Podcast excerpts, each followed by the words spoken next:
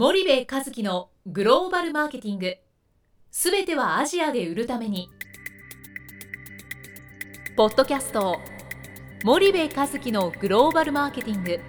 すべてはアジアで売るためには過去10年間で1000社以上の海外展開の支援を行った森部和樹がグローバルマーケティングを分かりやすく解説します。グローバルマーケティングとは世界のニーズに応えて利益を上げること。アジアで売るためにはものづくりプラスグローバルマーケティングを武器とした戦略を持たなければなりません。日本には素晴らしい企業が多く存在します。その企業とともにアジア市場を目指したい。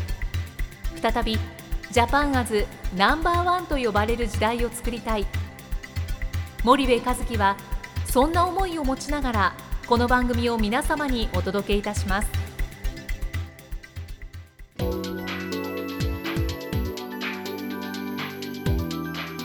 こんにちはナビゲーターの東太郎です。こんにちは森部和樹です。じゃあ森部さんあの前回はあの華僑のオーナー社長がはい。どんな人かっうんていうのと、まあ最後に例えて、うん。孫さんとか柳井さんみたいなうん。経営者がうん。華僑系で、うんまあ規模はちょっと大なり小なりあるけども、そういう人たちがいっぱいはい。いるみたいなはい。感覚だとすごい、うん。まあ、日本の人もうん。分かりやすいと思うんですけど、逆にそんな人たちがいっぱいいたらうん。怖いなっていううん。印象も受けると思うんですけど、うん。うん。そうですね。で逆にその財閥系ぐらいになると,、はいえっ、と会長さんとかはうん。そういう人だったんだろう。もうおじいちゃんが70とか80になってるんで、う昔はそういう人だったんだろうなっていうのを会話の中で感じるんですよ。んうんうん。で2代目の人たちははい。ほとんどが米国の大学出て、えー、と米国流のマーケティングを学んではい。それを自分の財閥ファミリー企業に持ち込んでいるので、えっと、財閥の中っていうのは逆に言うと日本の企業よりも先進的な面を持ってる、うんケースが非常に多い。例えば会議のやり方一つもそうですしなんかその日本みたいに会議始まってじゃあ今日何話しましょうかみたいな話じゃなくてもう会議の前からレジュメが決まっててそれに関して会議の中で結論全部出していくみたいな会議だしこんなインドネシアの田舎企業が田舎財閥がってこう、うん 思うわけですよね。えフィリピンのがとかねベトナムのっていう、まあ、まあベトナムは財閥いないんであれですけどあのそう思うタイタイですねタイとかも。まあ前回の中で、まあ、ファミリービジネスみたいな話が出てきたんですけど、うんまあ、日本の中小企業も家族経営とかよく呼ばれるじゃないですか。はいはいでよく日本の中小企業の家族経営とうん。家業のいうファミリービジネスってうん。なんか自分違うなっうん。て感じるところが結構あるんですけど森部さんなりにそこってどう思う？えっとですね日本の中小企業は、えっと、僕は中小企業でいることにその違和感がない気がしてるんですよ。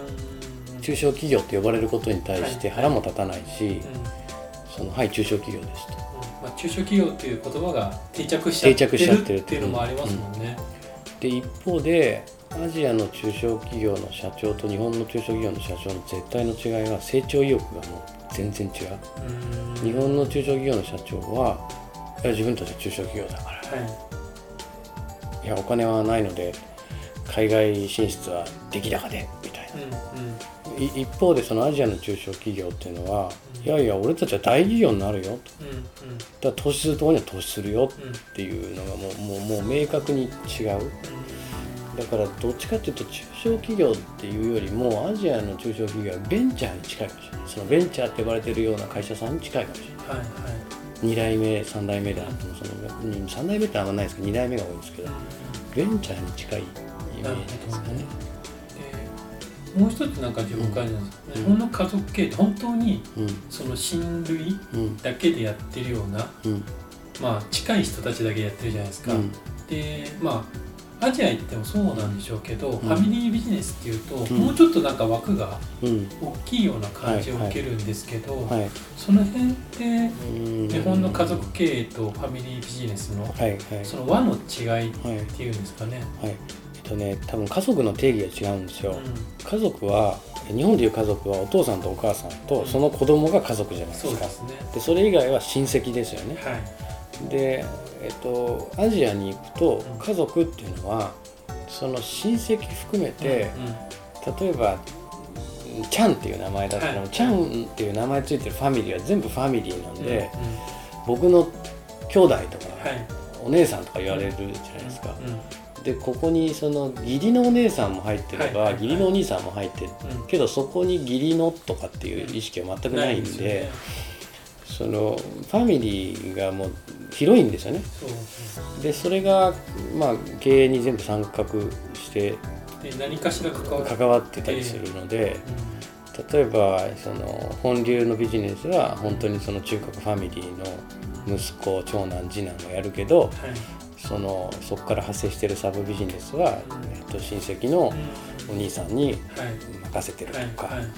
そういうイメージですよね、うんうんですけど日本は今もどんどんどんどん核家族っていうのか、はい。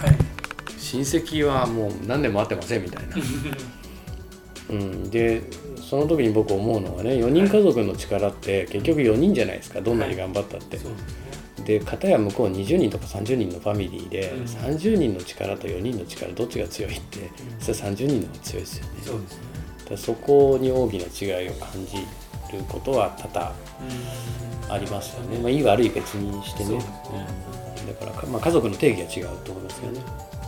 でもう一つそのうん。日本の中小企業ってどっちかっていうと、うんまあこれと思ったらこれって伸びてきたじゃないですか、まあはい。はい専業メーカーみたいな。はいはいでやっぱ家業系の人ってうん。どっちかっていうと発想がコングロマリットというか、うんうん。まあ、複数のビジネスがあってうん。会社を大きくするみたいな人が多いような感じがするんですけど、うん。そうですね。要はね結局その1個のビジネスってまあそのビジネスが生まれてはい成長期に入ってうん。で成熟期に行ってはい。衰退期にこう落ちる4つのステップがあるじゃないですか。はい。でこれを意識してなのか意識してないのかわかんないですけど、はい。華僑の人たちは一つのビジネスを成長に乗せたら、はい。次のその S カーブを作りに入るわけですよ、うん。次の事業を。うん。でそれもまた成長に乗せたらまた次の事業に入っていくっていうことを、おそらくその一つのビジネスが永遠に成長し続けることなんてありえないっていうことを感覚的に分かっているので、それをじゃあ戦略的にやってるかっていうと僕はそうじゃないと思うんですよね。ただ感覚的にそう思ってるので A という事業染みついてる。A じという事業で成長したら次の B という事業 C という事業 D という事業をどんどんどんどん立ち上げていく、うんそこのセンスにねすごく長けているイメージがあって前々回ぐらい話した春っていうところにつながるんですよそうですね。うん。でそこでどんどん張っていく。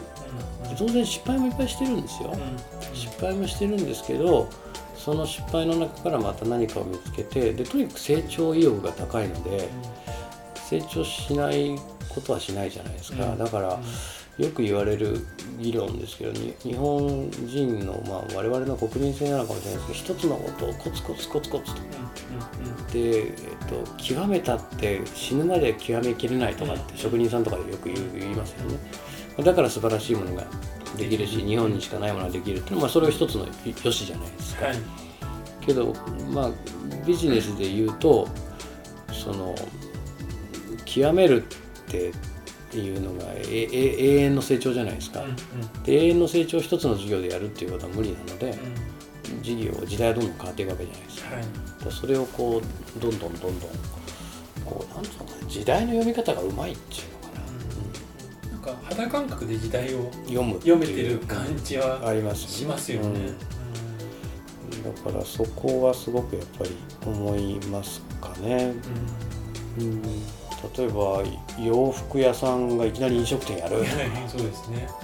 飲食店やってると思っていきなり、うん。テレビ会社買収してテレビ局やるとか、うんうん。えーまあ、メーカーになっちゃうとか、はいはい。なんかそういう話なので、その辺のやっぱ肌感覚というか、うん。それは華僑の人たちがまあ共通して持ってるものなんですかね。うん、持ってますね。うんであとね、えー、と国境越えにうん。全くもって違和感を感じてない。ああはいはいはいはい。要は自国の中だけで商売をしようなんて発想が全くないのでもうどんどん行くわけですよ。うん。で今どこ行ったって中国人だらけじゃないですか。ね。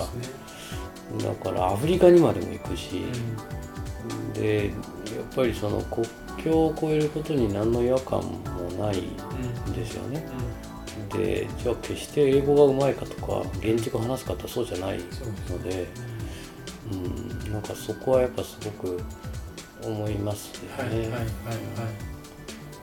ほど。ちょっと今日はもはい。うこれまでにしたいと思います、森部さんありがとうございました。はい、ありがとうございました。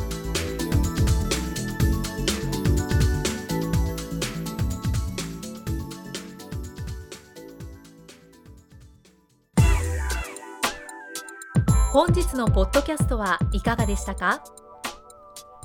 番組では森部和樹への質問をお待ちしております。ご質問は podcast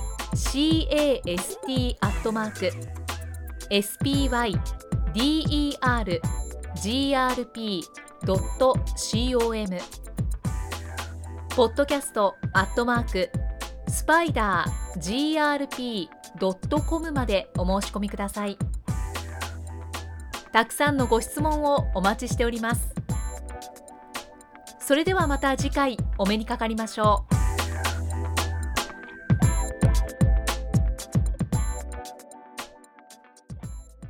森部和樹のグローバルマーケティング。